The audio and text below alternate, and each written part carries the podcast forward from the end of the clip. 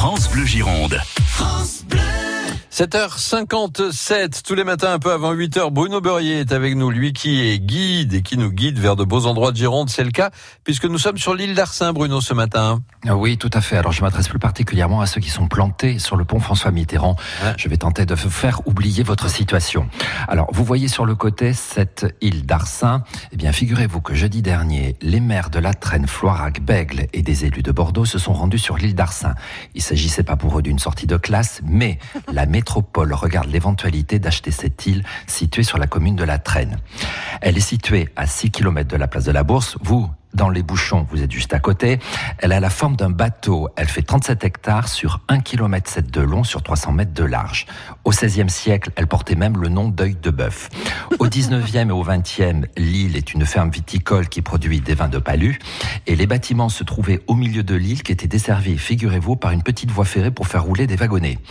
Dans les années 50, alors là, on ne sait pas ce qu'ils viennent y faire. L'Institut national de la recherche agronomique s'installe. Oui. Pourquoi? L'île présente de sacrés avantages, mais alors un sacré inconvénient. Dans les avantages, un sol d'alluvion argilolu euh, limoneux de 5 à 6 mètres de profondeur, homogène et facile à travailler. Alors c'était génial pour essayer, vous savez, les, euh, des porte-greffes pour les fruits à noyaux et à pépins comme les noisetiers, les noyers et les kiwis.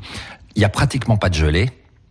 Il n'y a jamais de grêle et on est à 2 ou 3 degrés au-dessus par rapport à la terre ferme. On est Ah ouais. à l'abri du vent et surtout, Dominique, c'est Mhm. un coin qui est protégé des curieux. L'inconvénient, ouais, mais l'inconvénient, il est pas, l'inconvénient est quand même assez important, c'est que c'est un bateau qui prend facilement l'eau. Je vous dis pas les travaux que l'INRA a dû entreprendre, notamment de faire des digues de terre enherbées de 5 à 4, de 4 à 5 mètres avec une dizaine de mètres d'épaisseur. Mais avec notre Garonne et ses forts coefficients, l'île boit facilement la tasse. Après la tempête de 99, l'INRA jette l'éponge et elle s'en va. En 2002, un particulier, Patrice Benghiati, l'achète pour en faire un lieu de promenade pour tout le monde, mais après d'âpres des vicissitudes, il jette également l'éponge. Les élus sont venus jeudi dernier pour un repérage. Alors, j'ai ouï dire dans les projets pour y accéder sur l'île, vous m'écoutez bien, Oui. on pourrait y aller en bateau, Mhm. en téléphérique et accrochez-vous, c'est le cas de le dire, une tyrolienne qui serait depuis un pylône sur le port de Bègle. Ouais. Pour ma part, Dominique, Oui. vous, j'en sais rien. J'ai déjà la veste du Tyrol, mais Oui. je pense pas que ça soit tip top pour se balancer au-dessus de la Garonne. Je vois déjà la tronche des hérons. J'imagine. Et puis surtout l'impact. Euh, Oui, tout à fait. à demain, Bruno Beurrier. À demain.